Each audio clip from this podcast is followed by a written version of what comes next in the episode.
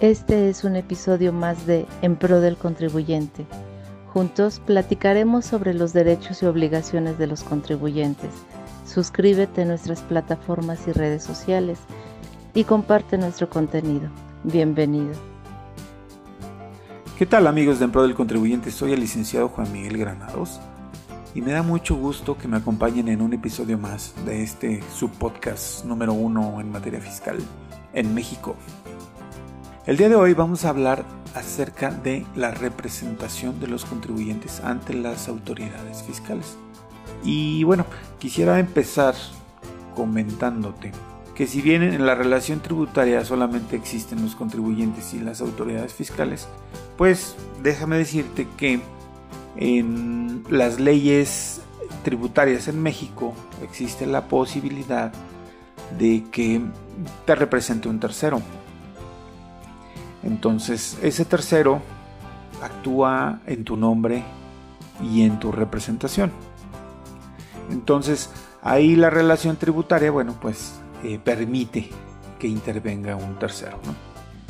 En la mayoría de los casos es un contador o es un abogado especialista en materia fiscal. Y bueno, en cualquiera de los dos casos te apoyará, te, te asesorará, será como como un apoyo más, ¿no? Un apoyo más para, para ti como contribuyente. ¿Sale? Entonces, em, no están solos los contribuyentes en esta relación entre autoridades y contribuyentes. Bueno, pues fíjate, el, legislador o los legisladores en, en ese entonces, pues consideraron que el contribuyente necesitaba ser representado por un experto, ¿Por qué? Porque difícilmente el contribuyente va a conocer toda la legislación, todos los dispositivos, toda la normatividad, todos sus derechos o todas sus obligaciones como contribuyentes en México. Entonces, el legislador eh, abrió la puerta para que un tercero pudiera apoyar a los contribuyentes en esta relación entre contribuyentes y autoridades. Entonces, sobre este tema, pues basta que, que tengas una carta poder, ¿verdad? Firmada ante dos testigos, en la que pues tú estés em, otorgándole una facultad a un tercero para que te represente o para que actúe en tu nombre y representación. En en otro de los casos puede ser un poder otorgado ante un fedatario público y elevado a escritura pública, ¿verdad? Entonces, cualquiera de las dos figuras es pertinente utilizarse para que la autoridad esté enterada de que será un tercero el que te va a representar. Y esto puede ser eh, ante algún trámite, ante algún recurso, ¿verdad? Para cumplir ciertas obligaciones, puede ser también. Para realizar pagos, claro que sí, sí entra. Sí entra en la representación. Para mm, designar bienes susceptibles de embargo, también. Siempre y cuando esté estipulado en ese documento, ya sea en la carta, poder o en el instrumento notarial. Entonces, además de que puedas utilizar esas herramientas, bueno, aquí te van una serie de recomendaciones. Hay que ser muy cuidadoso en, el momento de, que se otorgan esos poderes, ¿no? O esas facultades a ese tercero. Porque, bueno, los ejemplos que te mencionaba, imagínate señalar bienes de embargo, pues sí, sí es una responsabilidad enorme que pudiera este, recaer sobre ese tercero, ¿no? Y bueno, si, si el tercero y, tú como contribuyente no tienen muy buena comunicación o no visualizan todos los escenarios en los que pudiera ejercerse esa facultad, ¿verdad? De representación, pues sí pudiera haber alguna eh, disyuntiva, alguna discrepancia entre ustedes.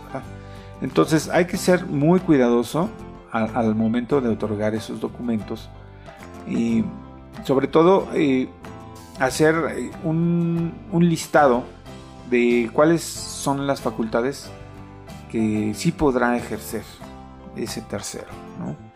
Pueden ser em, a, manera de enunciados, ¿verdad?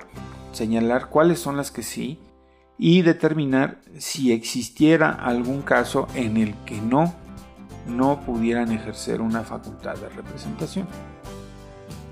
Y bueno, esto pues pudiera ser, imagínate, en una devolución.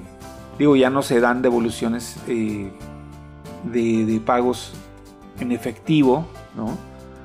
Pero en algún supuesto, en algún caso que, pudiera perjudicarte, pues imagínate ese tercero que, que disponga, ¿verdad? De, las cuentas en donde se tiene que hacer la devolución. O de, sí, en el caso de que se tenga que señalar una cuenta para que se deposite el importe correspondiente a esa devolución. Ahí dirías, bueno, pues se puede prestar, ¿no? A que un tercero pueda aprovechar ese error o esa facultad no, no, no percibida, ¿verdad? Y, cambie ahí este, una información que pudiera utilizar la autoridad fiscal. Entonces sí hay que ser muy cuidadosos, muy minuciosos a la hora de otorgar facultades. Sobre todo hay que poner límites. Mi consejo es que pongas un límite.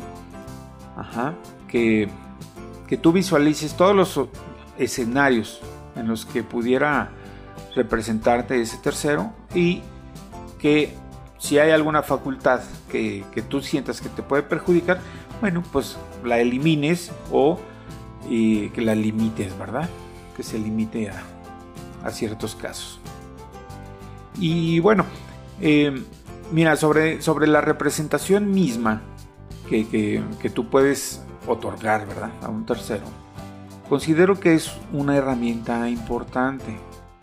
Pues por lo que te comentaba, o sea, en realidad hay contribuyentes que que son tan buenos en su actividad que no pueden dedicarle el tiempo a satisfacer sus obligaciones fiscales, pues, ¿no? O dedicarle mucho tiempo a cumplir con sus obligaciones fiscales. Entonces, si eres bueno en tu actividad, pues a lo mejor te distrae. Cumplir con tus obligaciones fiscales va a ser un distractor para ti.